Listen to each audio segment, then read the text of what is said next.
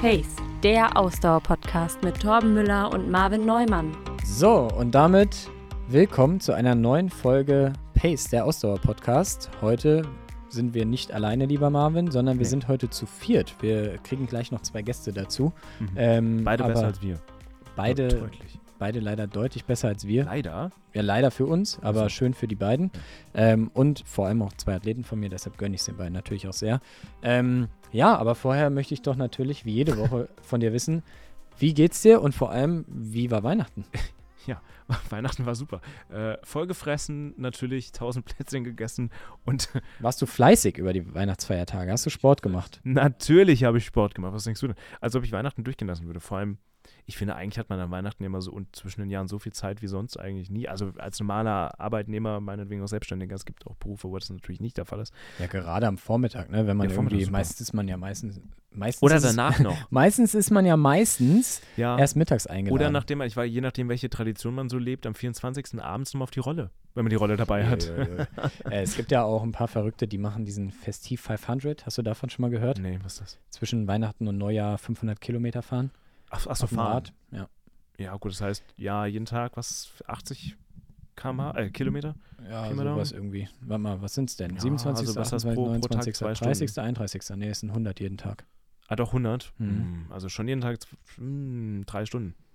Je nachdem. Ja, eher mal mehr als drei Stunden. Wenn es Also- flach ist. Wenn es flach ist, drei Stunden. Dann fest ein 33er Schnitt.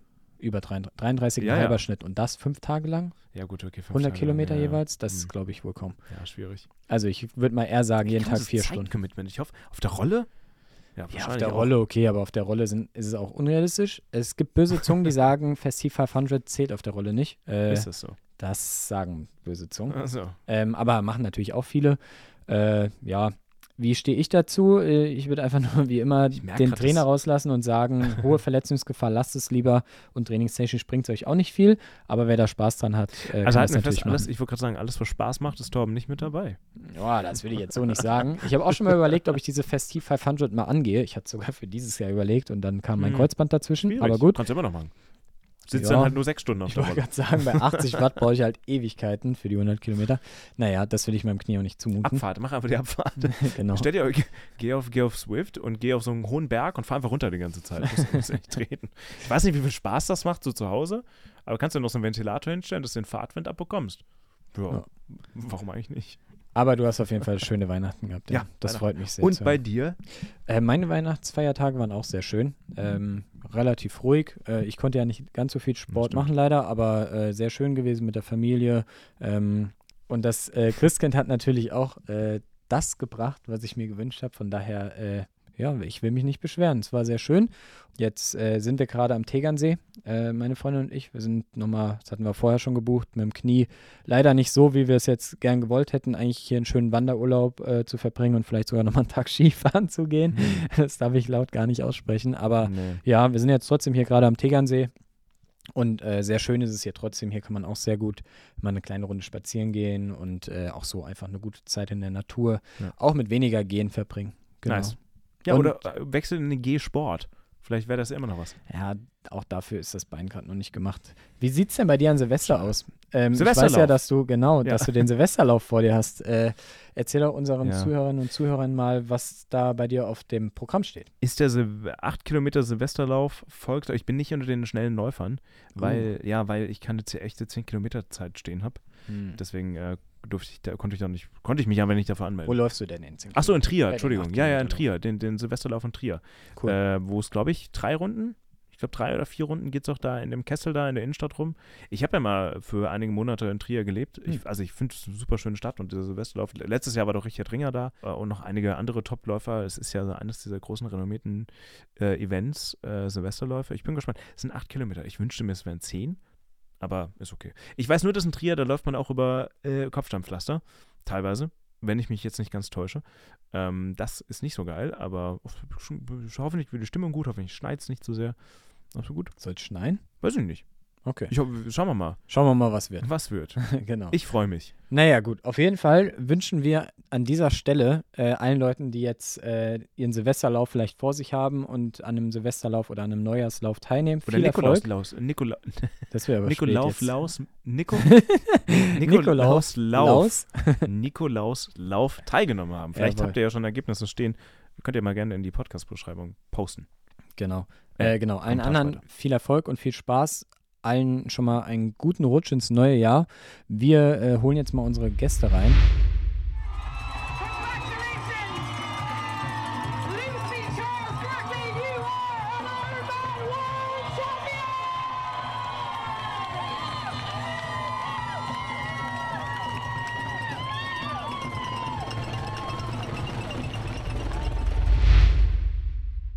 Ja, und damit willkommen zurück aus der Pause. Immer wieder schön, äh, Lucy Charles Barclay zu hören, wie sie Weltmeisterin wird übrigens, Ironman.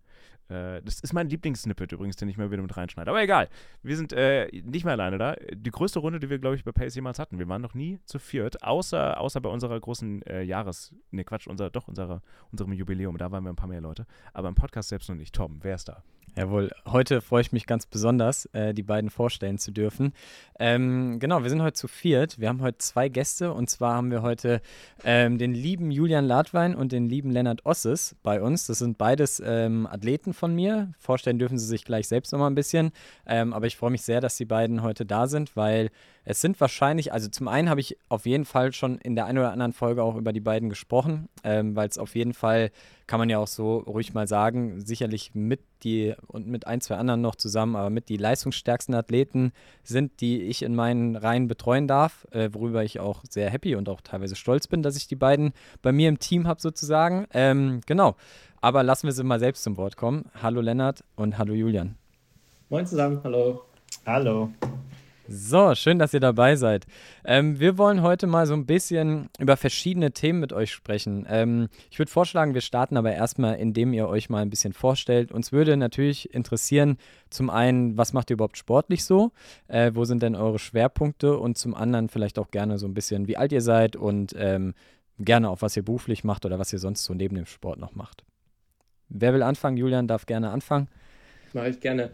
Äh, ja, hallo zusammen und cool, dass wir hier einmal auch in der Runde sprechen. Ich glaube, ich bin auch selber äh, fleißiger Pace-Hörer, deswegen sehr, sehr cool und begleitet mich auch mal bei meinen Trainingseinheiten, äh, jetzt auch mal hier äh, am Mikrofon zu sprechen.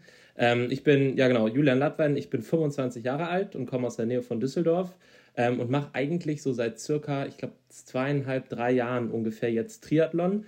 Habe davor aber, ich glaube, seit 2018 erstmal so richtig angefangen zu laufen und komme prinzipiell eigentlich vom Fußball und vom Schwimmen ähm, und habe eigentlich über eine ganz äh, lustige, ja, doofe, jugendliche Aktion, wie auch immer man das nennen will, zum Ausdauersport gefunden. Das war irgendwie nach dem Abitur, habe ich mich mit meinen besten Freunden zu Hause zusammengesetzt und wir dachten so, boah, lass doch mal irgendwas Krasses machen, vielleicht doch mal irgendwie einen Marathon laufen. Also dann haben wir recherchiert, nice, irgendwie April äh, 2018 Paris-Marathon und wir haben uns alle irgendwie unabhängig drauf vorbereitet und sind da alle reingegangen. Der eine schneller, der andere nicht so schnell und irgendwie, ich bin dann bei dem ersten Marathon mit total unstrukturiertem Training irgendwie von den Vieren zumindest am schnellsten gelaufen und ich fand es irgendwie geil. Also mich hat das total angezündet. Und ich glaube, die anderen drei, ich weiß nicht, ich glaube, ich darf für die sprechen, haben sie sich danach gesagt, das war schrecklich, nie wieder. Äh, aber mich hat es dann irgendwie angezündet und ich fand das so cool, dass so viele Leute auch irgendwie vor mir waren. Und das äh, war, glaube ich, so das, was mich äh, entfacht hat, jetzt so auch individuell für mich Austauschsport zu machen und da so zu trainieren. Genau. Jetzt müssen wir, aber jetzt müssen wir wissen, was für eine Zeit war das denn beim Paris-Marathon? Damals 3 3,44. Ich kam sozusagen mit einer ganz guten Ausdauer vom Fußball, ähm, aber natürlich irgendwie voll unstrukturierten Training und da bin ich mit eigentlich reingestartet. Ähm, das ist, weiß gar nicht, was das in der Pace ist. Ich glaube, fünf, fünf irgendwas. Eine hohe fünf oder eine mittlere fünf irgendwie. Ähm, aber das war so für 5,3 mich. 5,30, 5,20 rum müsste es eigentlich sein, ne? So, sowas, genau. Und ähm, das war für mich so der coole Moment. Man läuft dann irgendwie auf der Champs-Élysées in den Zielanlauf und das war Wahnsinn. Und ich dachte mir, wie cool ist es, wenn man weiter vorne ist? Und das war so eine Motivation, die dann irgendwie losging. Genau. Und vielleicht noch ein, ein Punkt und dann gebe ich gerne an Lennart, weil das ist, glaube ich, auch das verbindende Element. Wir arbeiten beide zusammen bei der gleichen Firma. Wir sind in der Unternehmensberatung tätig. Ähm, ich glaube, das kann man auch so sagen, bei der Boston Consulting Group. Wenn ihr uns googelt, werdet ihr das eh sehen. Ähm, genau, und sind sozusagen in der Unternehmensberatung. Und das ist auch, glaube ich, eine Sache, wo wir auch gleich einmal drüber sprechen können, sozusagen, wie verbindet man das Ganze mit irgendwie einem relativ ambitionierten High-Performance-Job, aber auch irgendwie High-Performance-Sport. Und das ist, glaube ich, äh, ziemlich interessantes Thema. Ja, ich mache dann gerne einfach einmal weiter. Danke dir, Julian. Ähm, das verbindende Element ist außerdem natürlich Torben, weil ohne, ohne Julian würde ich Torben gar nicht kennen. Ähm, das war bei uns, wir haben da mal irgendwann drüber gesprochen, irgendwie, ich glaube, auf der Arbeit. Und dann meinte, meinte Julian, hey, wenn du, wenn du das nächste Level erreichen willst, dann mach das doch mal vielleicht ein bisschen strukturierter. Ähm, weil ich komme tatsächlich, ja, ähnlich wie Julian über so ein bisschen den Zufall ähm, bin ich zum Laufen gekommen und ich mache auch nur Laufen und zukünftig wahrscheinlich auch auf die Marathondistanz äh, fokussiert, ähm, weil ich irgendwann in, in der Corona-Zeit aus Australien relativ äh, ja, Hals über Kopf zurückkommen musste. Und dann, dann stand, ich, stand ich irgendwann in, äh, in, in auch nahe Düsseldorf in Meerbusch äh, bei meiner Freundin äh, im, im Hintergarten sozusagen und musste mir jetzt überlegen, okay, wie kann ich mich jetzt hier sportlich betätigen? Und habe dann oder bin dann einfach angefangen, habe angefangen zu laufen. Und äh, mein großes Ziel war damals immer einmal fünf Kilometer unter 20 Minuten zu rennen ähm, und also auch komplett unstrukturiert. Ich wollte einfach diese Runde immer schneller rennen, jede Woche. Ähm, und das hat sich dann so hochgesteigert, sodass ich dann meinen ersten, äh, erst, das erste Mal die Marathondistanz auch völlig unvorbereitet und tatsächlich aus einer so einer Bierlaune, irgendwie, ich will heute mal 30 Kilometer plus laufen, ähm, bin ich dann im Hintergarten dieses Mal oder in, in auf meiner Laufrunde äh, in Dortmund, wo ich herkomme, äh, gelaufen. Das waren dann wie gesagt, äh, wahrscheinlich am Ende irgendwie 43 Kilometer oder sowas. Ähm, und bin die dann auch tatsächlich, glaube ich, in drei Stunden 58 irgendwie gelaufen. Da waren aber, ich glaube, 400 Höhenmeter bei. Das hatte ich natürlich komplett unterschätzt. Ähm, und das, das witzige Element war dann, dass ich tatsächlich am Ende des Laufs 400 Meter von zu Hause weg war und meinen Bruder anrufen musste, ob er mich bitte abholen kann mit dem Auto. Und ich habe ihm gesagt, hey, ich bin hier da und da um die Ecke und dann hat er gesagt, ja, dann lauf doch nach Hause. Und dann habe ich ihm gesagt, ich kann, es geht nicht. Also da war wirklich das, äh, das absolute Maximum meiner Leistungsfähigkeit erreicht. Und ähm, ja, spätestens da war so ein bisschen der, der Gedanke zu sagen, okay, wenn man das jetzt irgendwie mal so hinbekommt, wie, wie kann man das irgendwie vielleicht ein bisschen strukturierter angehen, sodass man dann am Ende des, des, des Marathons dann tatsächlich vielleicht auch noch gehen kann oder sogar laufen kann und äh, alleine zurück nach Hause findet. Nach Berlin dieses Jahr konnten wir auch nicht mehr gehen. Also ich glaube, es war auch schon okay. Wir saßen gefühlt äh, 30 Minuten noch vor dem Reichstag auf der Wiese da und haben einfach nur äh, geredet und saßen einfach nur. Also, Aber damals war es schlimmer. Der erste, der erste ist immer der Schlimmste, in Anführungszeichen. Ich, ich, weiß auch noch, ich bin hier in Wiesbaden, bin ich auch den, meinen ersten Halbmarathon gelaufen und ich habe keine Verpflegung gehabt und ich war absolut unterzuckert. Eine Freundin von mir hat mir gestern noch ein Bild zugeschickt und ich glaube, ich lag danach zwei Stunden lang nur auf dem Sofa. Ich konnte mich nicht bewegen. Genau dasselbe. Ich lag auch einfach im Garten ja. dann irgendwie. Auch, auch wirklich zwei Stunden. Also um das, um das Bild hier abzurunden, nach meinem ersten Marathon in Hamburg hatte ich äh, Schüttelfrost. Am ja, gleichen Tag ja, noch. also ich lag, äh, ich weiß noch, da war ich äh, in Lüneburg untergebracht bei meiner äh, Tante und meinem Onkel und lag da auf der aufblasbaren Matratze unter der Decke und habe irgendwie so drei Stunden nach dem Marathon am ganzen Körper gezittert und war so leer und da ging gar nichts mehr. Aber gut. Zwei Einstiegsfragen an euch beide. Was hat euch denn ähm, zum einen sportlich, was war so äh, euer absolutes Highlight, aber was hat euch auch mal so richtig niedergeschlagen? Äh, Lennart, fang du mal an. Ähm, ja, absolutes Highlight rein sportlich war, glaube ich, tatsächlich in der, in der Gesamtheit des Erlebnisses der Boston-Marathon, den ich jetzt äh, im, im, Frühling gelaufen bin. Einfach weil A, das natürlich mit einer, mit einer Qualifikationsleistung irgendwie zusammenhängt. Das heißt, es war einfach ja so ein bisschen ähm, das Geschenk für die ganze Vorarbeit, die man da geleistet hat. Ähm, und B, einfach weil es eine echt einzigartige äh, Erfahrung war. Ja? Also das ist ja für alle, die das nicht wissen, man wird da morgens irgendwie um 6 Uhr mit so Schulbussen ähm, einfach 40 Kilometer aus der Stadt rausgefahren. Ja? Es ist total kalt und das Witzige war, weil ähm, ich, ich und ein Kollege, äh, wir waren da und wir kamen irgendwie in den ersten, ersten oder zweiten Bus rein. Und das heißt, wir waren wirklich an der, an der Speerspitze dieses riesigen, dieser riesigen Buskolonne da. Und dann stehst du da halt irgendwie zwei, ja, anderthalb Stunden fast und wartest auf den Start. Ähm, und dann, ja, die, die Boston-Erfahrung ist natürlich, ist natürlich super, super cool. Sorry, Ähm, Lennart, ja, wie viele Busse fahren denn da hin? Weil das doch. Also das sind verschiedenste, also die erste, das sind, das wird in so Wellen auch abgeliefert, äh, ab, abge, Ja. abgebildet. Und ich, ich kann es dir gar nicht sagen, aber da standen, ich habe da ein Foto von und da standen alleine, also mindestens mal irgendwie 50, 60 Busse schon einfach hintereinander aufgereiht um so einen Park herum. Und da wirst du dann einfach reinge, reingepackt und äh, durchgeschickt. Und das große Problem, ja, wenn da irgendjemand, der zuhört, mal da läuft, diese Busse, diese amerikanischen Busse, das ist nicht wie in Deutschland der schöne Bus, der irgendwie beheizt ist und sowas, sondern da zieht es einfach komplett durch. Da gibt es Spaltmaße, da wird jeder äh, Stuttgarter Ingenieur wahrscheinlich verrückt werden. Ähm, und, und mein Kollege hatte sich dazu entschieden, über sein Singlet und sein, äh, seine Splitshorts nur eine Mülltüte zu ziehen. Ähm, das heißt, das, das reicht in dem Fall auch nicht. Also dick anziehen, einpacken und dann rein.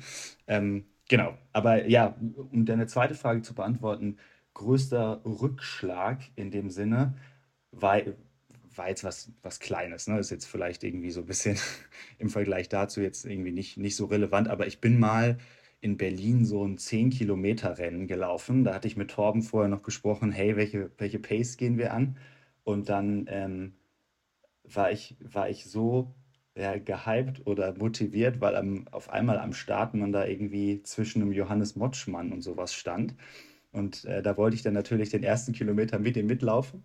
Ähm, das hat sich dann im zweiten Kilometer spätestens bezahlt gemacht, weil es viel zu schnell war und ich dann wirklich am Ende des Tages davon von Leuten eingesammelt wurde und deutlich unter meiner Erwartung gelaufen bin. Aber ist jetzt in dem Sinne äh, vielleicht auch eher ein kleinerer Rückschlag. Also, also wenn, wenn es ein Rückschlag ist, wenn man versucht, mit Johannes Motschmann mitzuhalten, dann noch, dann noch einen Kilometer es schafft. Ja, aber vom Kopf her, ne, vom Kopf her, du, du kennst das bestimmt selbst, aber vom Kopf her hat man Ja, sich ja ja. immer wahrscheinlich echt, echt ambitionierte Ziele gesetzt und wenn man die dann nicht erreicht und am Ende auch wirklich merkt, huh, da geht jetzt gar nichts mehr, äh, ist es natürlich individuell ne, vielleicht ein Rückschlag, aber ja, ja. absolut. Ja. Ja, Julian. Ja, bei mir ist es eigentlich, das hängt, glaube ich, Rückschlag und größter Erfolg, glaube ich, so ein bisschen zusammen. Ähm, das war auch noch vor der Zeit, bevor ich bei Torben trainiert habe, im Endeffekt noch für mich selber relativ unstrukturiert unterwegs war. Das war mein, mein größter Rückschlag, war eigentlich 2019 beim Köln-Marathon. Ich habe da gedacht, ich habe schon sozusagen die Leistungsfähigkeit, unter drei Stunden zu kommen. Bin bei diesem Pacemaker genau unter drei Stunden im Endeffekt äh, dran, ge dran geblieben die ganze Zeit und hatte da auch noch nicht so wirklich meine Longruns perfekt verpflegt, wusste nicht genau, wie viel Gels nehme ich. Und ich bin tatsächlich dann einfach, weil ich habe mich ein Jahr lang darauf vorbereitet und dachte, ich habe richtig viel trainiert. Ich habe noch nie so viel trainiert wie jetzt. Ähm, dann einfach bei, ich glaube, bei Kilometer 32 oder so komplett hochgegangen und bin dann auch irgendwie mit 3,18 oder 3,20 oder sowas ins Ziel gekommen. Also auf den letzten 10 Kilometern im Endeffekt 20 Minuten verloren, weil da echt nichts mehr ging mit Krämpfen, mit komplett äh, hochgegangen einfach. Ähm, und das war sozusagen für mich so mental so schwer, weil ich dachte, verdammt, ich habe mich jetzt ja ein Jahr richtig darauf vorbereitet. Ich schaffe das vielleicht schon, äh, aber habe es dann einfach nicht geschafft, weil ich mich A, entweder nicht richtig äh, einsortiert habe in meine Leistungsfähigkeit oder B, einfach nicht professionell genug darauf vorbereitet habe. Wobei das bei auch vielleicht beides ein bisschen zusammenhängt. Ne? Ähm, und daraus aber im Endeffekt, dann kam irgendwie Corona und ich hatte die ganze Zeit diese 3,17 stehen und dachte die ganze Zeit, verdammt, ich muss doch irgendwie unter die 3 schaffen. Ich habe aber dann immer weiter trainiert und dachte, es ist auf jeden Fall möglich, unter 3 zu kommen.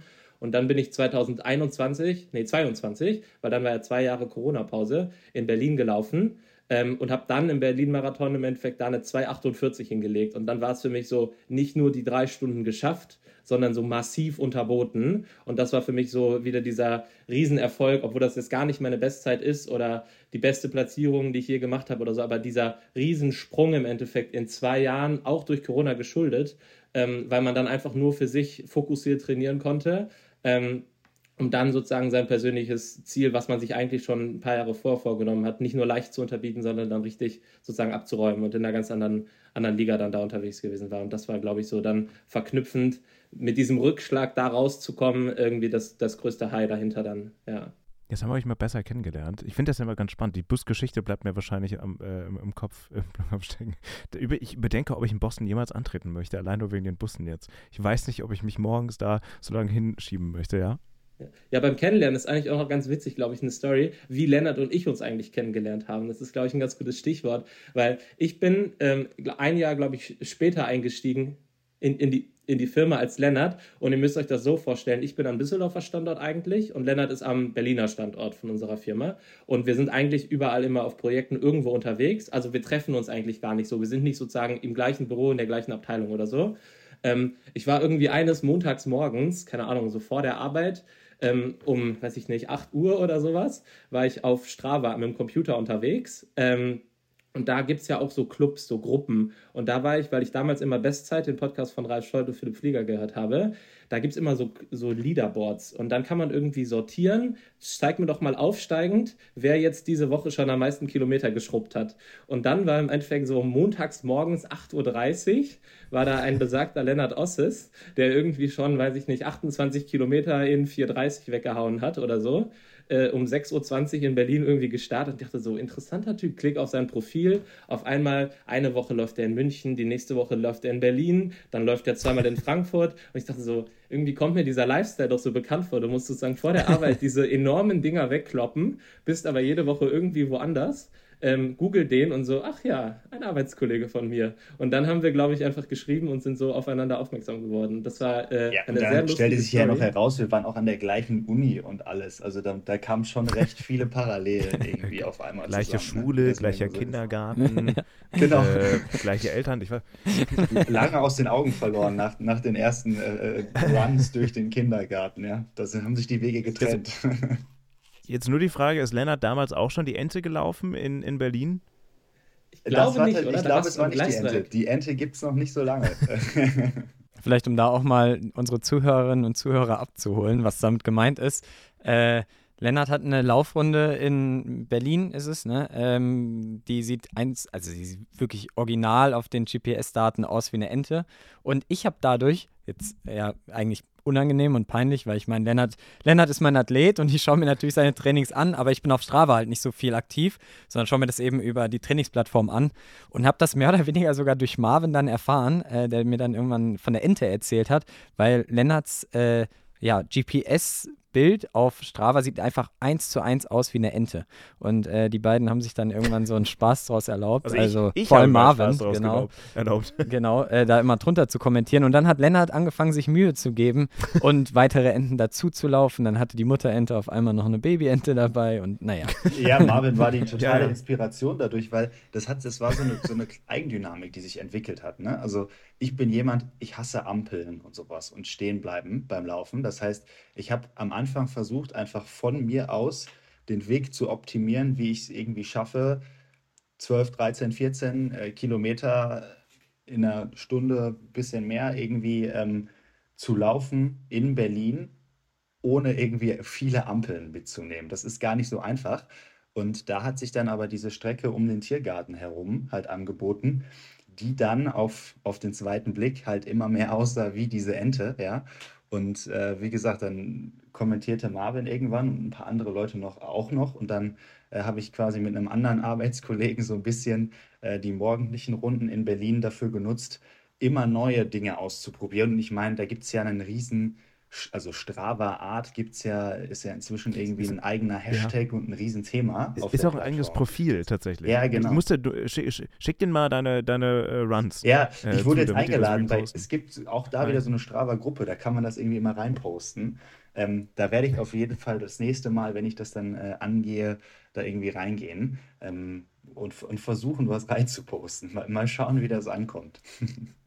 Sehr cool, ja. Ähm, ich würde sagen, dann machen wir mal den Sprung. Jetzt haben wir euch ja schon mal ein bisschen kennengelernt. Und ähm, bevor wir vielleicht gleich mal so ein bisschen über das Thema, äh, wie kann man auch irgendwie in, ja, was, was Julian ja eben schon sagte, in High Performance äh, bei der Arbeit leisten und irgendwie extrem viele Stunden in der Woche arbeitstechnisch abreißen und gleichzeitig auch äh, trotzdem High Performer beim Sport sein, weil jetzt haben wir ja so ein bisschen euch kennengelernt, aber so richtig gesprochen darüber, was genau ihr macht und äh, in welchen Leistungssphären ihr euch so äh, aktuell bewegt, haben wir noch gar nicht. Äh, vielleicht darf ich da mal so einen kleinen Abriss äh, über das Jahr geben äh, und einfach mal so ein bisschen vielleicht eure Erfolge dieses Jahr aufzählen. Also Lennart hatte sich erst äh, im Früh von letztem Jahr, also bitte korrigiert mich immer, wenn ich was Falsches sage. Manchmal äh, habe ich auch Sachen Das machen wir auf jeden Fall, Tom, Äh, keine Angst. Das ist gut, das ist gut.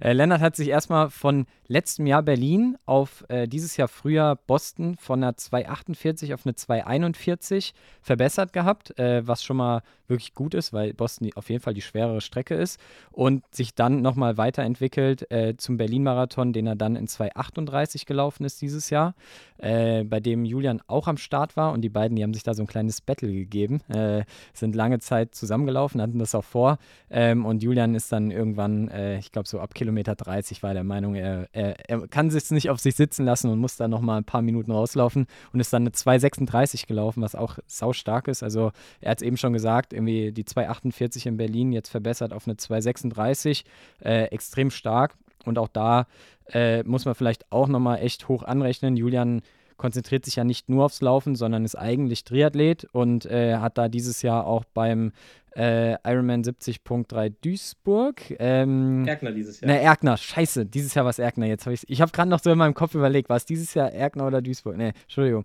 Erkner äh, seine Alterskasse gewonnen und hat äh, den siebten Platz overall geschafft und hätte, wenn die Umstände etwas anders gewesen wären, brauchen wir nicht zu sehr ins Detail gehen, aber wäre wahrscheinlich sogar Zweiter geworden ähm, overall. Also wirklich extrem stark, die beiden Jungs. Ähm, und haben auch weiterhin Großes vor. Genau, Lennart äh, möchte sich jetzt nächstes Jahr äh, komplett fokussieren auf den Marathon, auf die Marathondistanz, weil jetzt in diesem Jahr und auch im letzten Jahr Halbmarathon und auch der ein oder andere 10-Kilometer-Lauf dabei waren.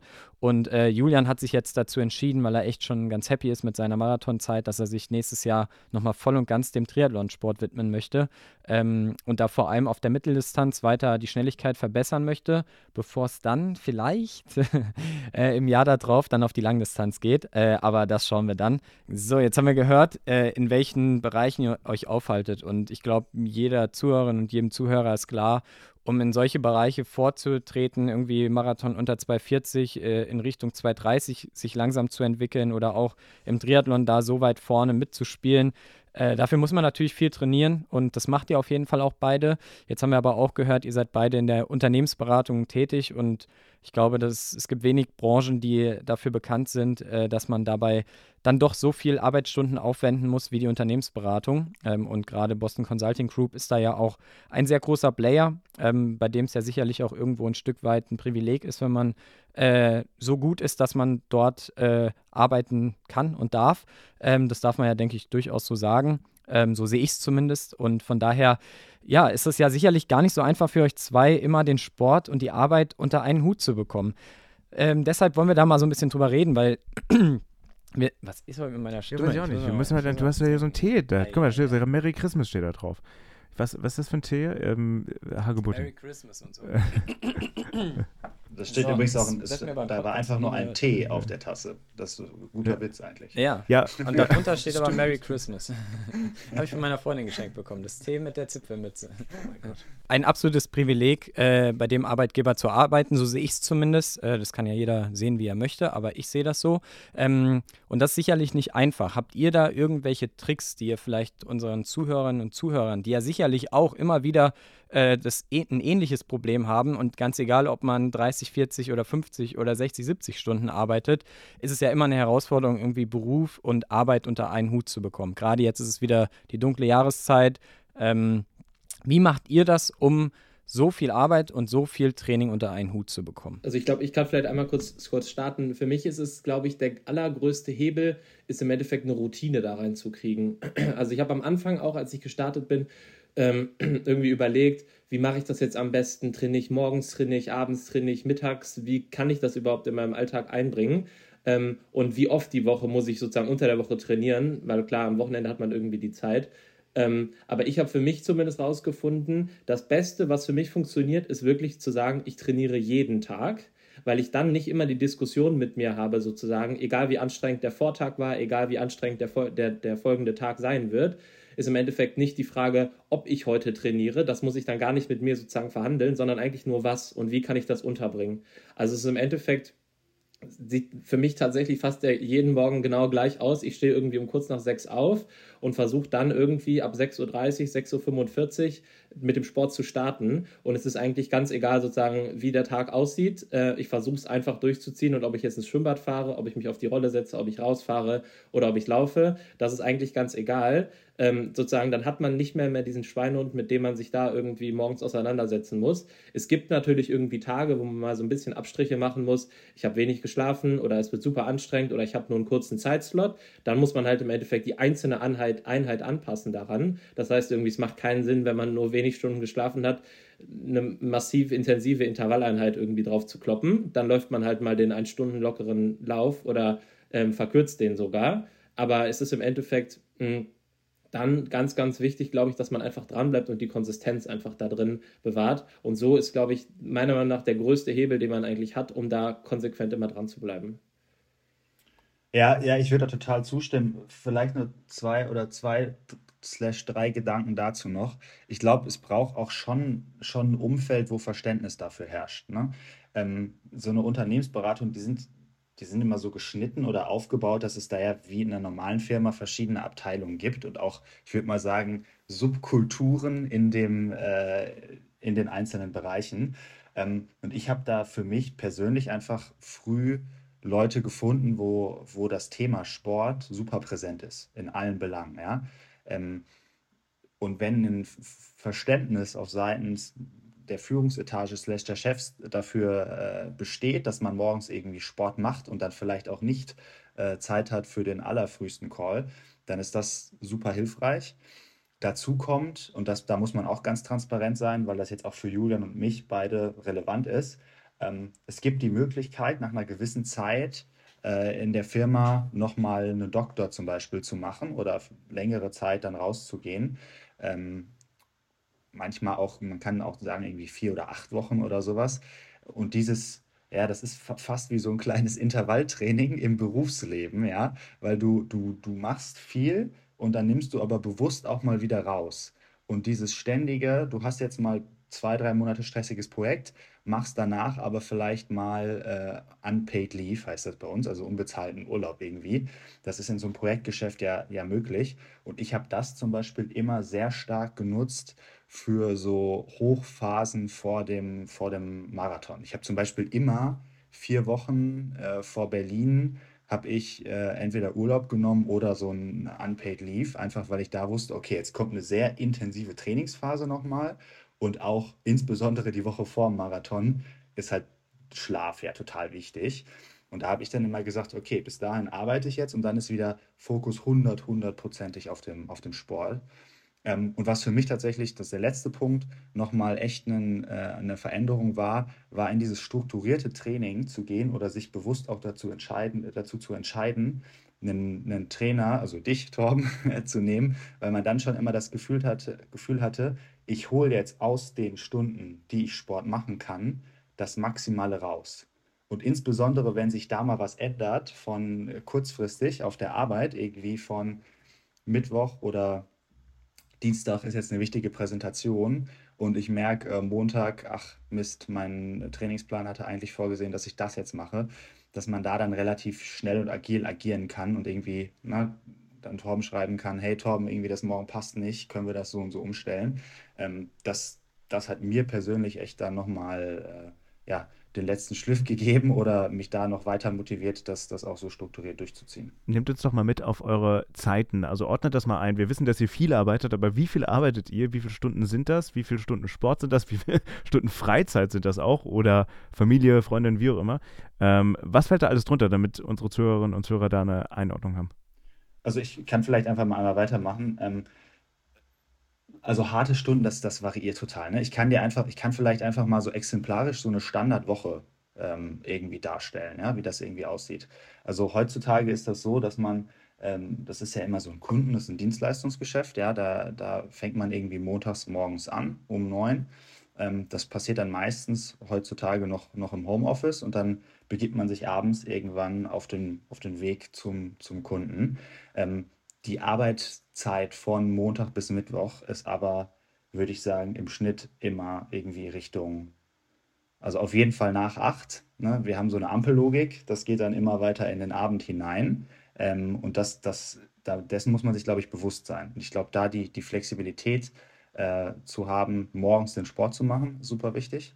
Ähm, Donnerstags und Freitags geht es dann ein bisschen zurück. Donnerstags ist, glaube ich, so in der Regel bis acht, Freitags dann, dann bis sechs. Das heißt, dann freitags spätestens danach kann man noch was machen. Ähm, obwohl ich immer sagen muss, ich habe das immer irgendwie morgens gemacht. Äh, Sport oder mache das immer morgens eigentlich. Ja, und in der, in der Woche, das geht dann halt schon an die, äh, ich weiß nicht, wie es bei dir war, Julian, aber also mindestens 60 Stunden, irgendwo 60, 70 Stunden pendelt sich das ein. Und dann gibt es natürlich irgendwie auch nochmal sehr harte Wochen, wo es vielleicht darüber geht. Ähm, aber das hat sich jetzt bei mir in meiner Zeit bisher tatsächlich immer äh, die Waage gehalten. Ja, plus es kommt noch so ein bisschen durch das Reisen, die Reisetätigkeit auch noch eigentlich eine Komplexität rein, die auch so ein bisschen Körner kostet, ähm, weil man eben halt irgendwie unterwegs ist, im Hotel schläft und so weiter. Das ist natürlich auch irgendwie eine Belastung, die man auch nicht vergessen darf, finde ich. Aber nur das, was du gerade angesprochen hast, ähm, Lennart, wenn du sagst, wir starten dann montags um neun, ich glaube, das habe ich jetzt auch einfach rausgefunden. Man muss die Zeiten sich dann auch einfach so legen, dass man diesen Sport da unterkriegt. In dem Sinne, dass ich zum Beispiel sage, montags morgens ist für mich die perfekte Einheit eigentlich, weil ich kann sonntags abends so früh ins Bett gehen, sozusagen wie ich will.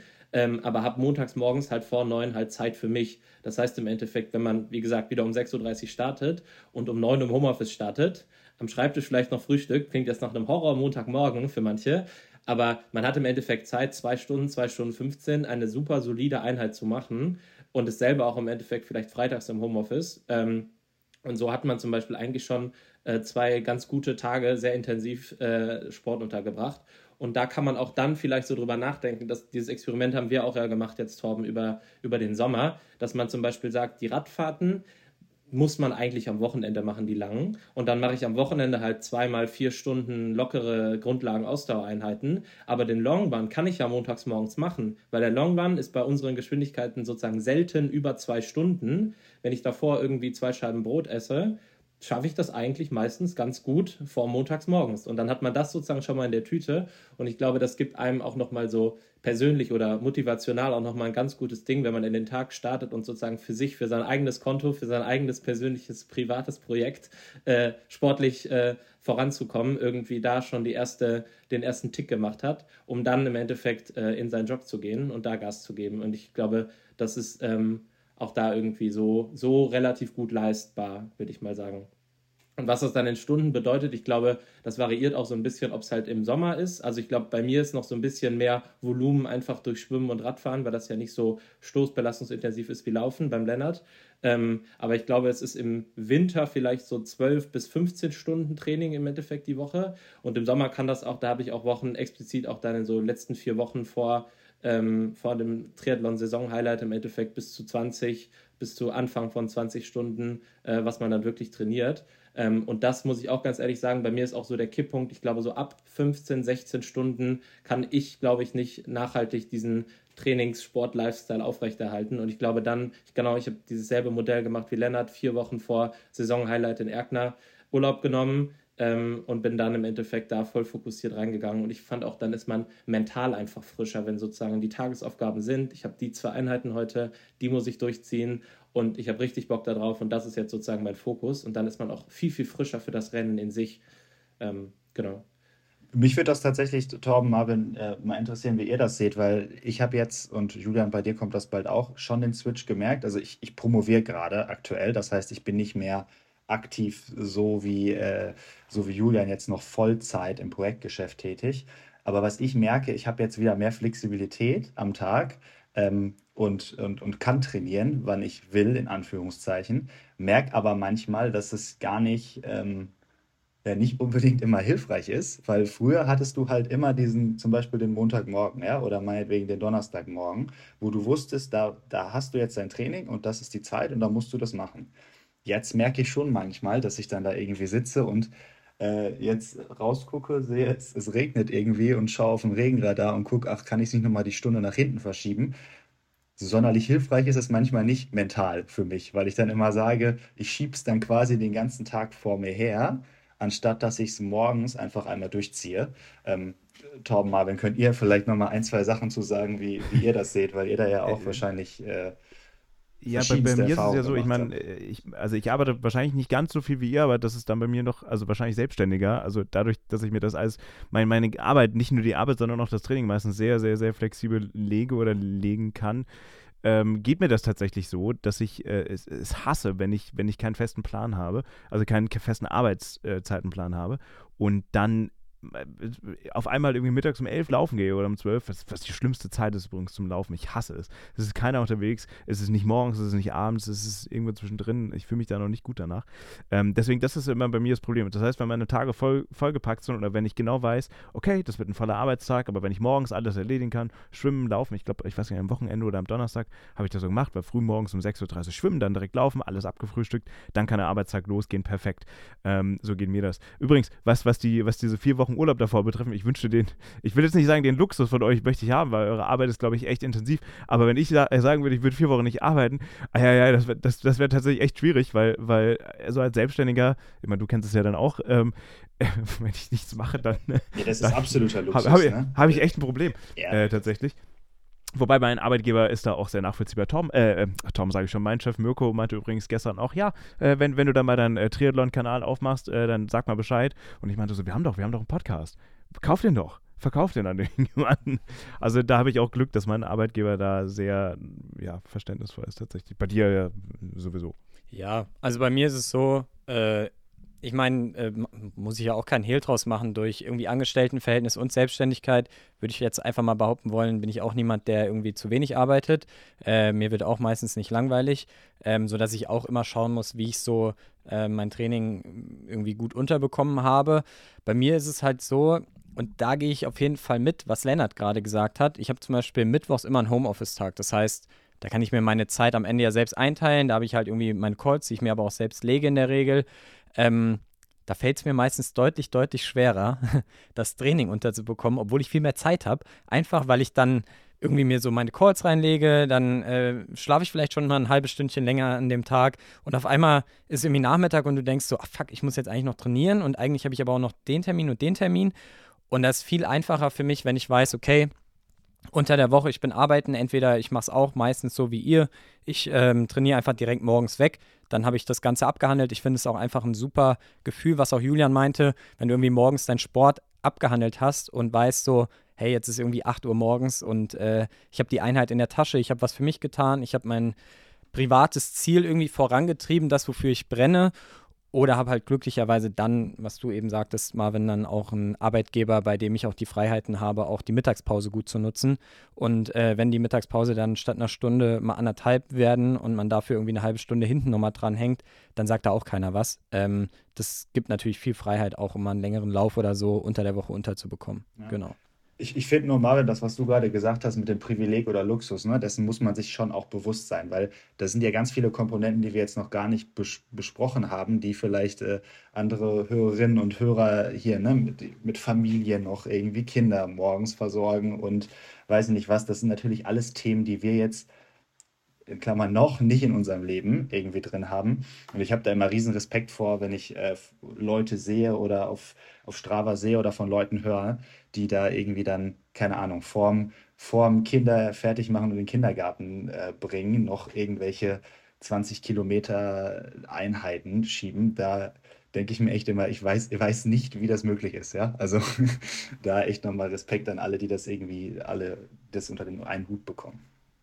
Das stimmt, das stimmt. Aber ich denke auch insgesamt, das ist auch immer ein wichtiger Punkt, den man dabei halt auch betrachten muss. Ich meine, ähm, wir arbeiten alle äh, vielleicht ein bisschen mehr als 40 Stunden die Woche. Gleichzeitig ist es auch so, dass wir alle auch viel trainieren wollen und irgendwie alle zwischen 10 und 20 Stunden im Schnitt in der Woche arbeiten. Aber äh, wir haben ja irgendwie auch alle noch ein gewisses Sozial- und Privatleben, was ja auch nicht zu kurz kommen soll. Und ich denke, das ist auch immer ein Punkt, der halt ganz wichtig ist, dass man da mit seinem Umfeld einfach auch Absprachen trifft und dann auch überlegt, in welcher Konstellation kann das denn auch gut funktionieren. Weil das ist zum Beispiel bei mir auch ein Thema. Ich weiß, okay, ich kann morgens gut trainieren, ähm, kann das vor der Arbeit wegmachen, aber abends, wenn ich nach Hause komme, dann ist halt auch Privatleben. Dann will ich halt auch mal irgendwie mal mit meiner Freundin mich zwei Stunden hinsetzen und irgendwie gemütlich zusammen äh, zu Abend essen. Und dann darf es halt auch nicht um den Sport gehen, um dann irgendwie auch das Sozialleben drumherum nicht zu vernachlässigen. Und ich glaube, das ist total wichtig, irgendwie auch mit seinem Umfeld abzusprechen, welche Konstellation gut funktioniert, dass man eben an keiner der drei Bausteine irgendwie äh, Abstriche machen muss. Meine Frage an euch alle, könntet ihr eigentlich, es hört sich jetzt so komisch an, aber könntet ihr eigentlich die Arbeit machen, die ihr macht, ohne den Sport? Oder den Sport nicht ohne, also was ist, hängt da, wie stark hängt das bei dir so oder so? Aber, also vielleicht für dich nicht so ganz, aber bei uns, rein, zumindest, bei uns rein zumindest hat jetzt die Arbeit nicht so viel mit dem Sport zu tun. Ähm, aber ich stelle mir das oft, die, ich, ich sage immer ganz vielen Leuten, wenn ich den Sport nicht hätte, dann könnte ich wahrscheinlich nicht so viel arbeiten, weil ich sonst überhaupt gar keinen Ausgleich hätte äh, in meinem Leben ist das auch komplett so. Also genau so, dass ich im Endeffekt das als Ausgleich brauche und auch irgendwie für mich äh, einfach so mein privates, persönliches Projekt habe, weil da auch irgendwie genau das, es gibt ganz viele bei uns auch in der Firma im Endeffekt, die haben, es klingt traurig, aber so ist es im Endeffekt, nur den Fokus im Endeffekt auf die Arbeit und nicht dieses persönliche Projekt, was noch irgendwie ähm, die privat sozusagen noch motiviert, irgendwie auch mal weniger zu arbeiten, auch mal auf seine Gesundheit zu achten und am Wochenende sich irgendwie was Cooles vorzunehmen, weil ich finde, es gibt nichts Besseres irgendwie, ähm, als sich das die ganze Woche im Endeffekt darauf zu freuen, cool. Und das ist auch so ein Punkt mit, mit dem sozialen Umfeld im Endeffekt, als sich samstags und sonntags vier, fünf Stunden mit guten Freunden, mit der Freundin, was auch immer, ähm, zum Radfahren zu treffen und einfach sozusagen so zusammen was zu erleben. Und ich glaube auch, und das hat meine, meine Mutter tatsächlich damals auch schon immer zu mir gesagt, selbst wenn ich Vokabeln lernen musste, bin ich immer durchs Zimmer gegangen, äh, musste mich irgendwie bewegen oder so. Und wenn, wenn der Junge mal morgen, montags morgens jetzt zwei Stunden rennen war, dann sitzt er mal den ganzen Tag schön entspannt am Schreibtisch. Also ich glaube auch genau das sozusagen, sonst hättest du nicht diese Ruhe, glaube ich auch, wenn du nicht ähm, den, den Sport für dich gemacht hast und diesen guten Ausgleich geschaffen hast, dann den ganzen Tag zu arbeiten. Ja. Ja, und noch ein Punkt dazu, ich glaube, was, was in dem Umfeld, in dem wir uns bewegen, auch ein echt ein Thema ist, ist dieses, ähm, sich zu sehr damit zu identifizieren mit dem Job. Weil wir sind in einem Bereich tätig, wo ganz viele, wo, wo es ganz viele Faktoren gibt, die du selbst nicht beeinflussen kannst. Du bist total fremd gesteuert, ja. Manchmal irgendwie der Kunde ruft an, möchte was oder der Projektleiter. Ähm, und ich glaube, dass es da einfach so was, was das Thema Mental Health angeht, ähm, auch super wichtig ist, dass man nebenbei was hat, wo man 100%ig selbst für verantwortlich ist, ja, in dem Sinne. Und sei es, dass das ist dann meine, meiner Meinung nach auch egal, welches private Projekt es da, da, da ist, ne? Aber bei uns ist es jetzt eben der Sport. Und da weiß ich, da bin ich für meine Intervalle, da bin ich für meinen Grundlagenlauf, da bin ich für meine Leistung selbst verantwortlich. Und da grätscht mir keiner rein, ja, außer es ist irgendwie eine Verletzung, die da reinkommt oder es rennt dich einer um oder du stürzt oder wirst umgefahren beim Fahrradfahren oder so, klar. Aber im Endeffekt ähm, war das für mich super wichtig, äh, auch, emotional ähm, und ja, aus diesen Mental Health Aspekten zu sagen, okay, ich identifiziere mich halt ebenfalls über dieses Laufen und ich bin jetzt vielleicht sogar inzwischen mehr der Läufer als der Unternehmensberater, der sich nur mit seinem Job ähm, identifiziert um da eine gesunde Balance irgendwie zu halten. Manche Leute identifizieren sich aber zu sehr mit dem Sport und, und sind dann zu sehr Läufer und zu sehr Triathlet und versinken dann zu sehr in der Welt, ja. Das stimmt, das äh, kenne ich leider auch, ja. ähm, aber ich möchte auch noch kurz was äh, zu Marvin zu deiner Frage sagen, ähm, weil bei mir ist das vielleicht sogar teilweise ein bisschen anders. Also ich brauche auch den Sport als Ausgleich, weil ich einfach auch jemand bin, der Hummeln im Hintern hat und äh, ja, für seine Mitmenschen wahrscheinlich unerträglich, wenn er sich nicht bewegen kann. Aber ich muss auch ganz klar sagen, bei mir gibt es schon immer so einen so Break-Even-Point. Also es ist ein super Ausgleich bis zu einem gewissen Punkt. Und wenn ich in einer Langdistanzvorbereitung bin und dann so die letzten zehn Wochen beginnen, dann ist es für mich tatsächlich äh, oft auch schon ein großer Stressfaktor und hat dann nicht mehr viel mit Ausgleich zu tun. Also wenn ich irgendwie die ganze Woche am Arbeiten bin und da schon irgendwie das Training unterbekommen muss und dann am Wochenende irgendwie auch nochmal in Summe Samstag, Sonntag irgendwie auf zehn Stunden zusammenkomme, dann äh, fehlt halt leider auch am Wochenende manchmal so ein bisschen dann auch diese Erholung mal nicht zu arbeiten und keinen Sport zu machen, sondern vielleicht auch einfach mal sich nur mal ein Stündchen auf die Couch zu legen und irgendeine Serie zu schauen und wirklich einfach mal komplett abzuspannen ähm, oder zu entspannen.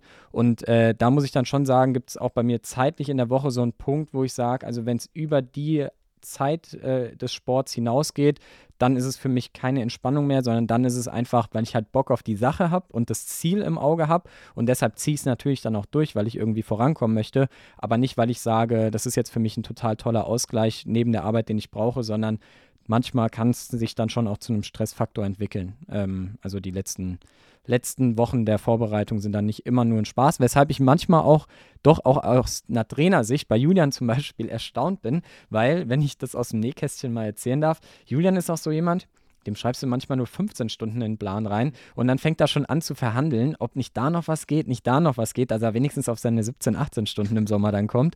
Äh, und das äh, finde ich manchmal auch sehr beeindruckend. Äh, ja, dass, dass er zum Beispiel so belastbar ist, dass er sogar einfordert, noch ein bisschen mehr zu machen manchmal. Aber vielleicht ist das genau die Zeit, wo wir frei haben. vielleicht Ja, sind das kann genau die natürlich vier sein. Wochen, die wir uns dann freigenommen haben. Du Das denkst kann natürlich sein, Maschine, dass- der Junge will weiter, weiter, weiter. Aber ja, genau. Dabei ist er gar nicht am Arbeiten. Ja, Ja, genau. Profi-Lifestyle eigentlich. richtig. Ja, nee, aber äh, wirklich, wirklich beachtlich, dass ihr das so äh, unter einen Hut alles bekommt. Also Nee, wirklich krass. nee, voll, aber das ist, glaube ich, auch ein, glaube ich, ein ganz entscheidender Punkt. Ich glaube auch, warum man einen Trainer meiner Meinung nach auch benötigt, sei es Torben, sei es irgendjemand anderes, ich weiß auch nicht, aber man braucht eine, glaube ich, auch eine sozusagen korrigierende Instanz irgendwie, gerade wenn man sehr ambitioniert den Sport macht, ähm, weil ich glaube, wir kennen das alle. Man überlegt sich die ganze Zeit, reicht das jetzt, was ich tue? Oder muss ich noch viel, viel mehr tun für mein Ziel? Und dass man da jemand halt im Endeffekt hat, insbesondere wenn man so sehr, ich sag mal, verbissen und sehr interessiert im Endeffekt an einer guten Performance im Endeffekt ist, dass man da auch in so einen Dialog geht. Also einerseits kann einen Trainer natürlich pushen, in dem Sinne, komm, fahr mal vier Stunden Rad, aber eigentlich macht es mir nach drei Stunden keinen Spaß mehr. Aber die letzte Stunde hilft dir natürlich in einem Rennen, wenn ein Rennen in Summe vier Stunden geht, eine Mitteldistanz. Wo soll die Power herkommen in der letzten Stunde, wenn du im Training nie vier Stunden trainierst? Ne? Also nicht mal locker vier Stunden äh, trainierst. Ähm, und das ist, glaube ich, auch ein ganz wichtiger Dialog, den man im Endeffekt immer führt. Und sonst musst du den selber mit dir austragen. Reicht das jetzt oder soll ich noch mehr machen? Und ich glaube, das hilft auch immer sehr gut dann im Endeffekt, wenn, ich glaube, Torben kennt mich jetzt auch im Endeffekt, der wird dann vielleicht tendenziell mal dann die 13 Stunden reinschreiben. Ich melde dann eh noch mal zwei Stunden extra an und dann kommen wir genau zu Torbens gewünschten 15. Aber beide sind happy mit der Vorgehensweise. Also ich glaube, wie oft hat mir Lennart auch schon irgendwie geschrieben, meinst du, das reicht jetzt? Meine Kollegen, die sind im gleichen Startblock wie wir in Berlin und die kloppen jetzt schon äh, 15.000er in 3,30 oder weiß ich nicht.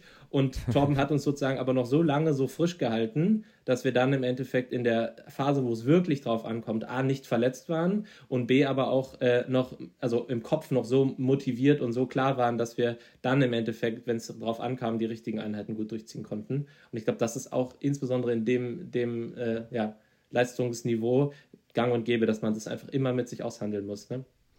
Aber ich glaube, da ist es auch wirklich ganz wichtig, ähm, und da würde ich auch vielleicht mal für alle Trainerinnen und Trainer so ein bisschen in die äh, Bresche springen wollen.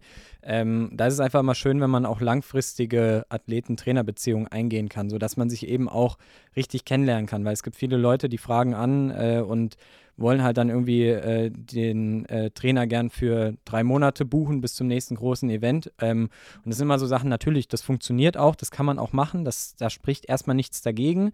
Ähm, dann wird man auf jeden Fall die Person auch verbessert bekommen.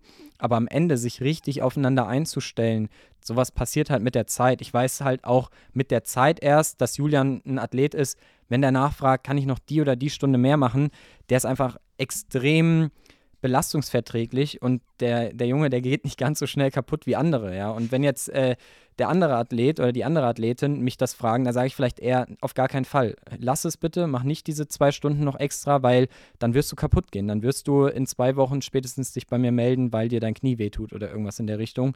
Und äh, da ist, glaube ich, ein- einfach auch total wichtig. Und euch beide kenne ich mittlerweile ja ganz gut und schon ein bisschen länger, dass man sich irgendwie auch Sofern, ich meine, klar, Erfolg ist dann natürlich auch mal was, was dann leichter dazu führt, dass man sagt, man geht diesen Weg weiterhin gemeinsam und glücklicherweise seid ihr jetzt dieses Jahr beide super erfolgreich gewesen und habt eure Ziele erreicht.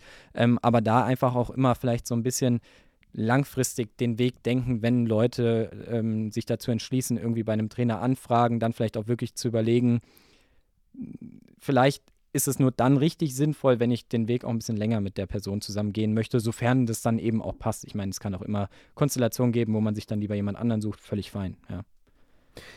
Jetzt haben wir ja schon gehört, was richtig gut läuft bei uns allen. Wo hapert es aber vielleicht noch, auch gerade bei euch beiden? Wo denkt ihr, da wäre noch Verbesserungspotenzial? Gibt es Sachen, äh, also in diesem Arbeitsjobrhythmus, wo es noch hakt? Julian, fang du gerne an.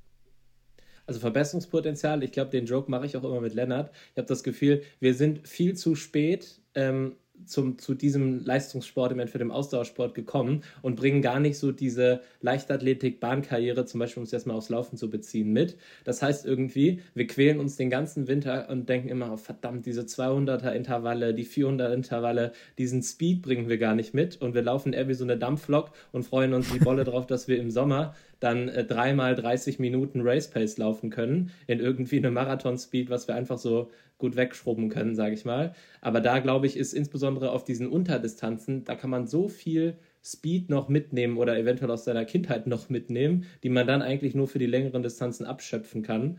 Ähm, ich glaube, das ist auf jeden Fall so äh, physiologisch bei mir äh, ein Riesenpunkt im Endeffekt, wo man ganz, ganz viel noch eigentlich holen könnte. Und das ist immer sozusagen die harte Arbeit im Winter, die ganz unangenehm ist. Und ich finde, ich weiß nicht, wie es euch geht, aber das finde ich mit eines der fiesesten Intervalle, die es irgendwie so gibt. Das ist die 200er? Ich finde die eigentlich ja. gut. Ich, ja, ich habe ich hab ja. letztens das große Ranking aufgestellt, der, der Kurzstreckenintervalle. Und das ist natürlich objektiv auf jeden Fall das richtige Ranking. Ähm, am besten 100 Meter, dann 200, dann 600, dann 400. Könnt ihr ja mal sagen, ob ihr dazu stimmt. 800 habe ich jetzt rausgenommen, weil hatte, hattest du noch nie aufgeschrieben, Torben, glaube ich. Aber ich habe es ich gerade so verstanden, dass Julian die 200er nicht gerne macht. Ich weiß, aber Julian kann ja, ja auch so. mal falsch liegen. Achso, okay, Entschuldigung. ich finde die 200er, glaube ich, besser als die 100er, weil die 100er, sind, mir, die sind zu schnell vorbei. Die ja, 200er, aber da kann man doch richtig schön einmal eine rauslaufen. Und dann ja, auch wieder 100 Meter auch. raustraben. Ja, also ich als klassischer Langdistanz-Triathlet muss ja wieder äh, in die Bresche springen für die 2000er. ich laufe am liebsten 2000er Race Pace. Das ist richtig gut. Und dann siehst du auf einmal irgendwie an einem Dienstagmorgen, dass Torben alles miteinander kombiniert und die gute Pyramide macht. Und da denke ich mir in der zweiten Schlussfolge, wenn ich dann nochmal auf diese 200er Speed kommen will, wie soll ich da denn jetzt noch hinkommen, wenn ich jetzt hier schon 800 in meinem Entwicklungsbereich gelaufen bin? Ich weiß nicht.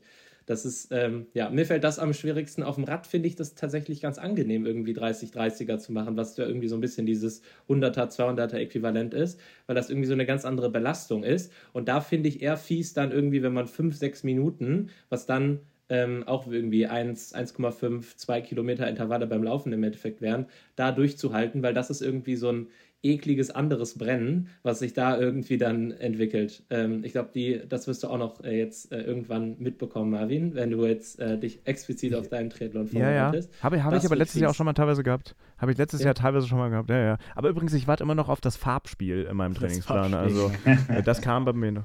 aber ich muss ja jetzt mal ganz kurz sagen, also ich bin ja gerade sogar, also richtig erfreut über diese Diskussion und Unterhaltung hier, äh, weil das war mir bisher auch noch nicht so klar, dass äh, Julian, du äh, die 200er Laufen nicht kommt, so gern magst und Lennart die kurzen Sachen so gerne mag, weil wenn man sich das so ein bisschen physiologisch anschaut und eure Profile anschaut, würde man es ja genau andersrum eigentlich erwarten. Weil äh, Lennart ist ja der absolute äh, Fettstoffwechsler vor dem Herrn. Also äh, so einen krassen Fettstoffwechsel habe ich noch nie gesehen, glaube ich. Und Julian ist ja eher immer noch so der glykolytische Typ, äh, der, wo man sich ja teilweise fragt, wie er die Zeiten auf die Reihe bekommt, äh, weil er einfach äh, immer noch jemand ist, der relativ viele Kohlenhydrate verstoffwechselt. Ähm, deshalb ist es ganz spannend, weil man es eigentlich genau andersrum erwarten würde. Normalerweise ist es eigentlich immer so, Leute mit einer hohen VO2 Max, mit einer sehr äh, krassen glykolytischen Power, denen fallen eher diese kurzen Intervalle so leicht und äh, Leute mit einem sehr guten Fettstoffwechsel, die eher über die Länge eigentlich kommen, denen fallen solche Sachen eher recht schwer und bei euch ist es genau andersrum. Also eigentlich auch mal wieder ein interessanter Punkt, aber das ist ja auch was, da hatten wir auch schon Calls miteinander, weil ihr euch eben auch so gut kennt und befreundet seid und uns auch mal eure äh, physiologischen Profile angeschaut. Und ich hatte es auch hier im Podcast schon ein, zwei Mal erwähnt, wie spannend es ist, dass man mit total unterschiedlichen physiologischen Systemen trotzdem aufs sehr ähnliche oder gleiche Ergebnis kommen kann. Das sieht man irgendwie im Profibereich, ein Jan Frodeno und ein äh, Blumenfeld, die irgendwie auch eine VO2 Max haben, die zwischen äh, 96 und irgendwie 85 oder sowas, also man, die genauen Werte kennt man nicht, aber so um den Dreh irgendwo äh, differiert und trotzdem sind sie da in einem ähnlichen Bereich unterwegs, weil sich der Rest einfach komplett unterschiedlich äh, zusammensetzt. Und genau das Gleiche haben wir bei euch ja auch, ähm, was ja super interessant ist. Aber Lennart, jetzt musst du uns noch aufklären, was ist bei dir noch verbesserungswürdig? Auch gerne im Arbeitssportkontext, aber auch generell. Ja, ja, ich glaube, also Arbeitssportkontext, das Einzige, also was da wirklich verbesserungswürdig ist, ist natürlich, ähm, was wahrscheinlich echt nochmal helfen würde, ist, wenn man noch regulierter einfach sauber durchschlafen kann. Ne? Das sind ja solche Themen. Ähm, du hast einfach in dem, in dem Job manchmal die Sachen, dass sich, dass ein Abend mal länger zieht und der andere Abend ist dann vielleicht nicht so, gar nicht so lang. Ja? Aber man weiß ja irgendwie aus, aus Wissenschaft und so, dass dieses regelmäßig zur gleichen Zeit ins Bett gehen und sauber durchschlafen, dass das gerade im Bereich Regeneration super, super wichtig ist. Und ich glaube, das ist ein, ein, Aspekt, den man äh, in der Regelmäßigkeit vor allem da nicht so sauber abbilden kann. Ähm, das heißt, vielleicht, vielleicht müsste man da irgendwie einführen, äh, keine Ahnung, die absolute Sperrstunde, zu der ich dann immer im, im Bett liege. Ähm, obwohl ich auch mal gelesen habe, dass, dass der Körper ja auch so zwischen so einem Wochenendmodus und so einem Wochenmodus umschalten kann. Vielleicht kann er es dann auch untertags irgendwie hinbekommen. Aber ich glaube, das ist, das ist noch ein riesen, äh, Riesenthema. Ja. Ähm, generell muss ich aber sagen, dass, also das, dass das immer ging ja, bei mir oder auch immer noch geht. Ähm, ich glaube, wir haben am Anfang schon über die Hebel gesprochen, die dafür sorgen, dass man das irgendwie abbilden kann. Und ich würde auch immer wieder äh, sagen, dass das die, dass die Themen sind, die man irgendwie angehen kann, um dann beides einigermaßen sauber, sauber hinzubekommen. Ja, ich finde es immer noch krass. Also ich meine, ihr seid ja wirklich nochmal in Sphären unterwegs.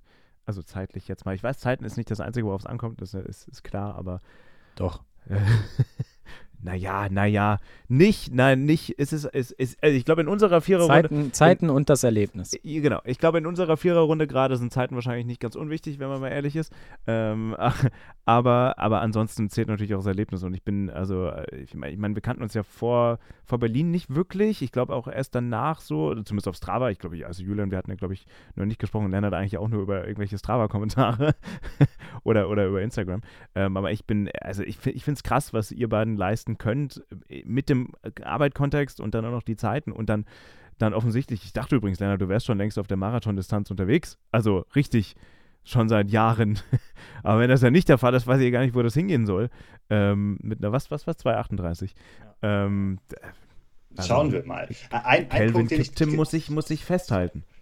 Ein Punkt, den ich gerade noch äh, bringen wollte, sorry, habe ich vergessen, ähm, weil das ist jetzt vielleicht ein bisschen nerdiger oder tiefer rein, aber was ich wirklich, äh, wirklich krass fand, ist, Julians und meine Laktatkurve und Trainingsbereiche, die waren irgendwann echt ähnlich. Also wenn du nur auf die Laktatkurve geguckt hast, klar hast du da Unterschiede gesehen, aber so wie die aussah, du hast da schon, äh, schon irgendwie Dinge gesehen, ähm, die sich leicht unterscheiden, aber es sah generell ähnlich aus.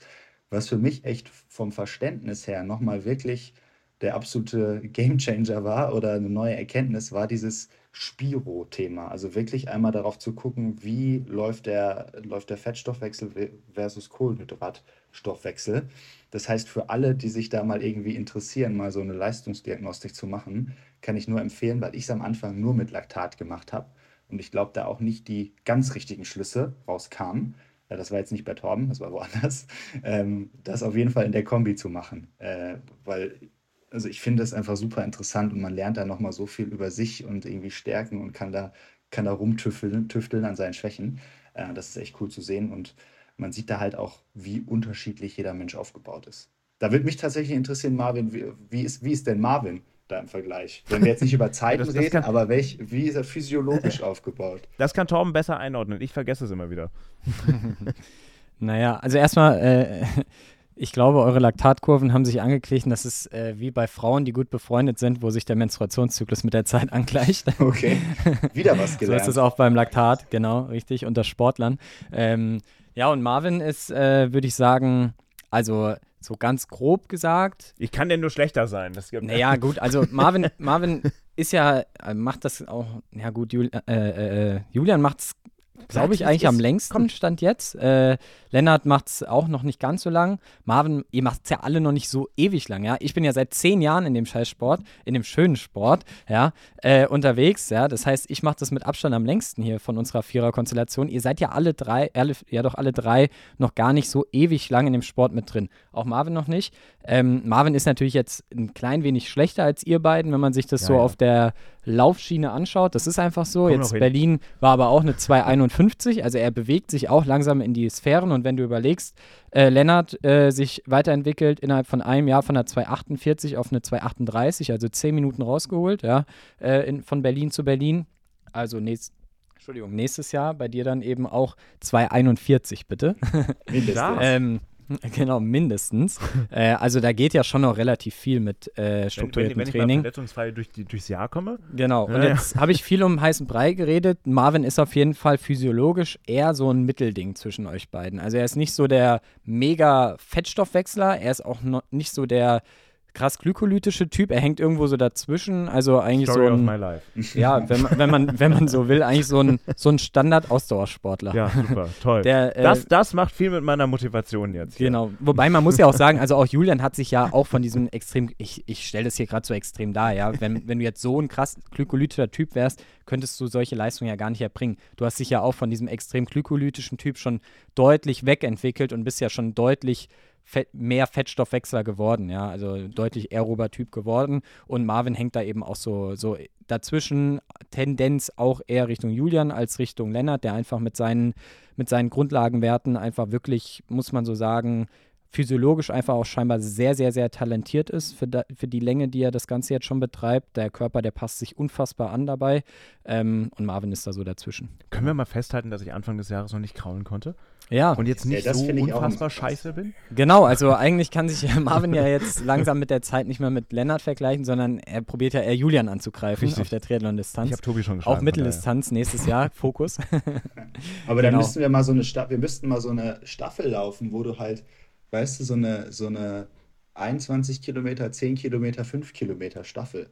Dann könnten wir vielleicht da unsere, äh, unsere Kräfte gemeinsam bündeln, so wie diese äh, Ikiden-Läufe da in Japan. Ich glaube, die sind auch immer unterschiedliche Strecken. Ich, ich äh, habe gerade gedacht, du dachtest äh, an eine Staffel im Triathlon und da wollte ich uns drei kurz dissen und sagen, dann müsste Julian aber trotzdem immer noch alle drei Disziplinen machen, weil er in allen drei Disziplinen am stärksten ist. naja, gut. Also aber wir machen einfach so, so eine Dre Dreierstaffel und Julian über genau, wir drei gegen Julian. So, genau. Das ist auch gut, ja. Das würde, das könnte sogar, ja, das könnte, doch, doch, könnte du wärst vielleicht sogar Fahrrad, gefährlich werden. Laufen und Marvin Toll, und ich schwimme Schwimmen. oder was? Ja, aber es ist leider dann immer noch so, dass Lennart, du Fahrrad. beim Laufen wahrscheinlich Julian immer noch am gefährlichsten werden könntest. Wahrscheinlich dann in der Konstellation. Äh, sei es ihm gegönnt, er macht sehr, sehr viel dafür, wir haben es gehört. Ähm, aber was uns jetzt vielleicht nochmal so zum Abschluss äh, interessieren würde, ich weiß es natürlich so ein bisschen, aber vielleicht auch für unsere Zuhörerinnen und Zuhörer, was sind denn eure Ziele für, fürs nächste Jahr oder auch für die nächsten Jahre? Wo soll es hingehen und was habt ihr so vor? Vielleicht könnt ihr uns da nochmal zum Abschluss so einen kleinen Rundown, Rundown geben. Bei mir ist tatsächlich der Fokus ja jetzt entschieden auf äh, Mitteldistanz-Triathlon. Deswegen habe ich jetzt auch mal gesagt, ähm, ich äh, gehe sozusagen mit drei Eisen ins Feuer. Das heißt, ich mache drei Mitteldistanzen übers Jahr verteilt, vielleicht noch irgendwie eine olympische Distanz dazu. Ähm, heißt im Endeffekt genau in den Events, ich werde ähm, in Aldenhofen ähm, die Mitteldistanz starten. Es ist, glaube ich, äh, Mitte, Mitte, Anfang Sommer, also im Juni. Ähm, das war auch letztes Jahr da, wo die deutsche Meisterschaft ausgetragen wurde. Das ist relativ bei uns in der Nähe und ähm, ist eine coole Mitteldistanz. Ich bin gespannt. Ist auch mal keins von den großen Anbietern. Das habe ich bisher auch noch nicht gemacht. Ähm, und dann werde ich weitermachen ähm, mit dem Ostseeman im äh, August. Und da ist dieses Jahr die deutsche Meisterschaft auf der Mitteldistanz. Ich glaube, da wird ganz, ganz schwer sein, äh, sich gegen alle zu behaupten, weil ich glaube, da insbesondere dann relativ weit vorne jetzt dadurch, dass die Mittel, äh, äh, die deutsche Meisterschaft in der Mitteldistanz da ausgetragen wird, auch die deutschen Profis zum Teil da am Start werden ähm, sein werden. Aber ich glaube, das ist auch einfach mal cool. Vielleicht schafft man äh, Teile, ich hoffe, ich schieße mich da nicht so ab wie mit dem Johannes Motschmann, ähm, äh, sozusagen Teile mit, mit zu racen mit denen und da auch nochmal eine ganz andere Dynamik im Endeffekt im Rennen zu sehen vielleicht. Ähm, und dann werde ich sozusagen die Saison schließen im September mit der Challenge Almere. Ich habe bisher auch noch kein Challenge-Rennen gemacht, sondern nur Ironman. Und da im Endeffekt auch wieder Mitteldistanz. Und da bin ich mal ganz gespannt. Und mein Ziel ist es eigentlich, und das war es auch eigentlich jetzt schon bei Erkner, weil ich die Leistungsfähigkeit zum Teil, glaube ich, schon ganz gut mitbringe. Und es einfach nur immer davon abhängt, wie gut ist das Starterfeld. Auch einfach mal eine, äh, eine Platzierung ganz vorne äh, hinzukriegen. Und ich glaube, da denke ich auch, oder das ist auch zumindest so ein, ein motivationales Ding, manchmal in irgendwie harten Trainingseinheiten, verdammt nochmal, wann kann ich endlich mal so einen Banner hochreißen? Weil ich finde, das ist das richtig, richtig coole, auch an Triathlons oder Ausdauersport-Events. Das verbindet für mich immer so dieses Yes, das ist so das, glaube ich, zumindest jetzt, so stelle ich mir es vor, maximal befriedigendste. Ähm, und das ist sozusagen der Plan fürs nächste Jahr. Ähm, ja, und äh, ich bin sehr, sehr gespannt. Hoffe natürlich, dass da nichts zwischenkommt. Krankheit, Verletzung kann immer kommen. Aber ich glaube auch da ganz wichtig, drei Events, wo man die Möglichkeit hat, wenn mal irgendwas zwischen äh, passiert, man hat nicht nur diesen einen Shot, sondern man kann auch im Endeffekt nochmal auf die anderen Events ausweichen. Ja, Julian, mein Expertentipp aus äh, meiner Triathlon-Expertise: äh, Zeitstrafen vermeiden. Ja? Dann, äh, dann, dann läuft es vielleicht. Ähm, Der Stachel ja, sitzt tief. Uh. ja, aber du weißt, ne, du, brauchst, du brauchst ja die Events, du brauchst ja die Erfahrung, um daraus zu lernen. Ähm, äh, Aber ich- Lennart, ich habe Lennart, ich habe gehört, um auch mal zurückzuschießen, ich habe gehört, äh, du hast, du nutzt auch gerne den Windschatten äh, bei gewissen Rennen. So nämlich. Ja, ich habe nämlich gehört, Lennart hat sich bis Kilometer 22 beim Berlin-Marathon mitziehen lassen in meinem Windschatten. Ich fand das, gesagt, einfach, ich fand das einfach Hilfe. so schön zu sehen, wie die Triathleten, das hast du ja voll drin. Das finde ich echt cool. Das habe ich vorher noch nie erlebt. Ähm, es scheint ja im Triathlon echt Standard zu sein, dass man ähm, quasi auf Dinge, auf Hindernisse zeigt. Also wenn da so eine Bodenwelle ist oder so, dann äh, hast du das ja immer sehr stringent durchgezogen, dass du quasi ja drauf gezeigt hast, auch für alle um uns herum, die da gelaufen sind. Und ich habe das tatsächlich jetzt in mein Privatleben übernommen. Also wir waren, ähm, wir waren hier im, äh, sind zum, zum Stadion in, in, Dortmund, in Dortmund gelaufen und da muss man sich ja auch immer so durch Menschenmassen äh, schlängeln, ja. Und da habe ich quasi dann den Julian gemacht, habe einmal die Gruppe gebrieft äh, und habe quasi immer gesagt, die Lücken angezeigt und die Hindernisse. Ja. Habe ich was gelernt. Sehr stark. Aber halt mir fest, unterm Strich, nur ich habe eine weiße Weste. Ich habe noch keine Zeitstrafe bekommen, nehme keinen Windschatten mit. Noch nicht. So. Noch nicht. Nee, nee, Wahrscheinlich kommen Marvin- wir nächstes, nächstes Jahr so mit fünf Zeitstrafen zurück. Alles auf einmal. Ma Marvin, Marvin macht es lieber anders. Marvin läuft lieber Halbmarathons und er nimmt sich zwei Pacemaker mit, aber läuft dann vor den Pacemaker. Ja, das ist die Julian-Taktik, Ja. glaube ich. Ja. Ähm, ja, aber um auf die Frage noch kurz zurückzukommen, äh, ich laufe nächstes, also ich mache jetzt nur noch Marathons. Ich mache auch keine großen Halbmarathons in der Vorbereitung mehr. Das war ähm, letztes Jahr noch anders und ich mache ähm, London und Berlin auf jeden Fall. Und dann, genau wie du, Marvin, äh, werde ich versuchen, ähm, in die, in die Zeitauslosung äh, für New York noch reinzukommen, beziehungsweise darüber noch einen Startplatz zu ergattern. Ja, für alle, die es interessiert, ab, äh, sorry, ab Februar, Mitte Februar beginnt da das ganze Einreichen der Zeiten und Co. Verlinken wir gerne auch nochmal in der Podcast-Beschreibung. Und was muss man da erreichen?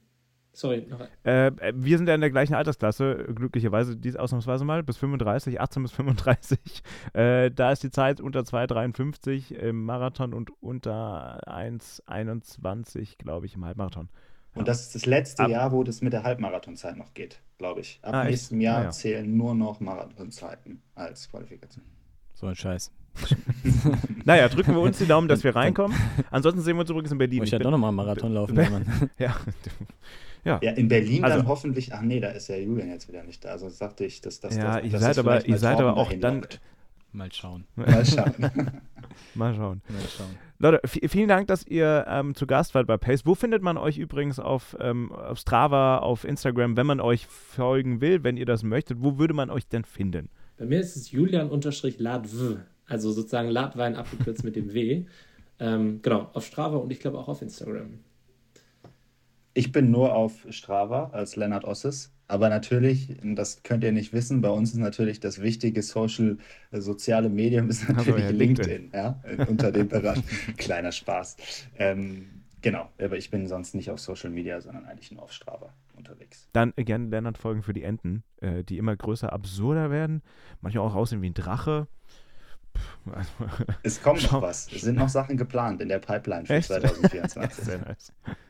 Stay tuned. Ja, wir sind gespannt. Äh, äh, wir verlinken das aber gerne auch nochmal in der Podcast-Beschreibung für alle, die sich das äh, mal anschauen wollen. Danke euch und äh, ich überlasse die letzten Worte Torben. Ja, äh, vielen lieben Dank, Jungs, dass ihr dabei wart. Äh, sehr coole Einblicke und ich denke auch ein Thema heute, mit dem sich sehr, sehr viele Leute in egal welcher Branche bestimmt gut mit identifizieren können, weil wie gesagt, egal wie viel man arbeitet, äh, ist es immer, glaube ich, eine Herausforderung, Ausdauersport, Beruf und Sozialleben unter einen Hut zu bekommen. Deshalb super Einblicke von euch. Vielen Dank dafür.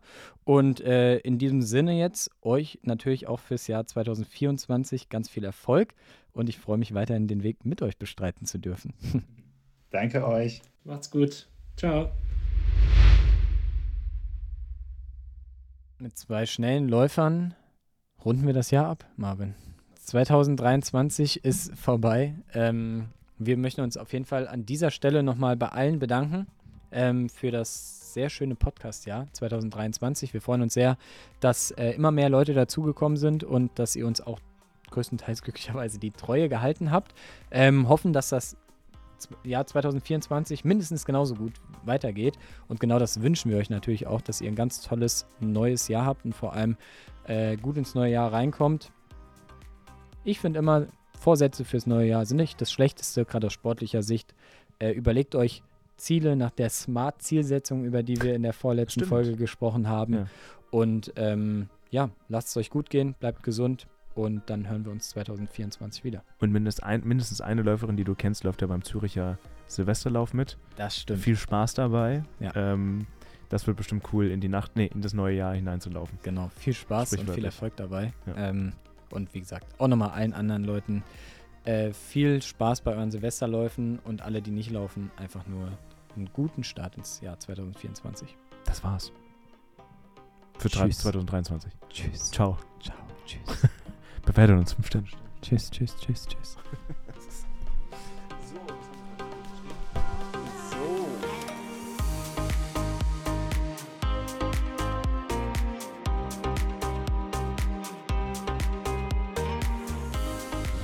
Pace, der Ausdauer-Podcast mit Torben Müller und Marvin Neumann.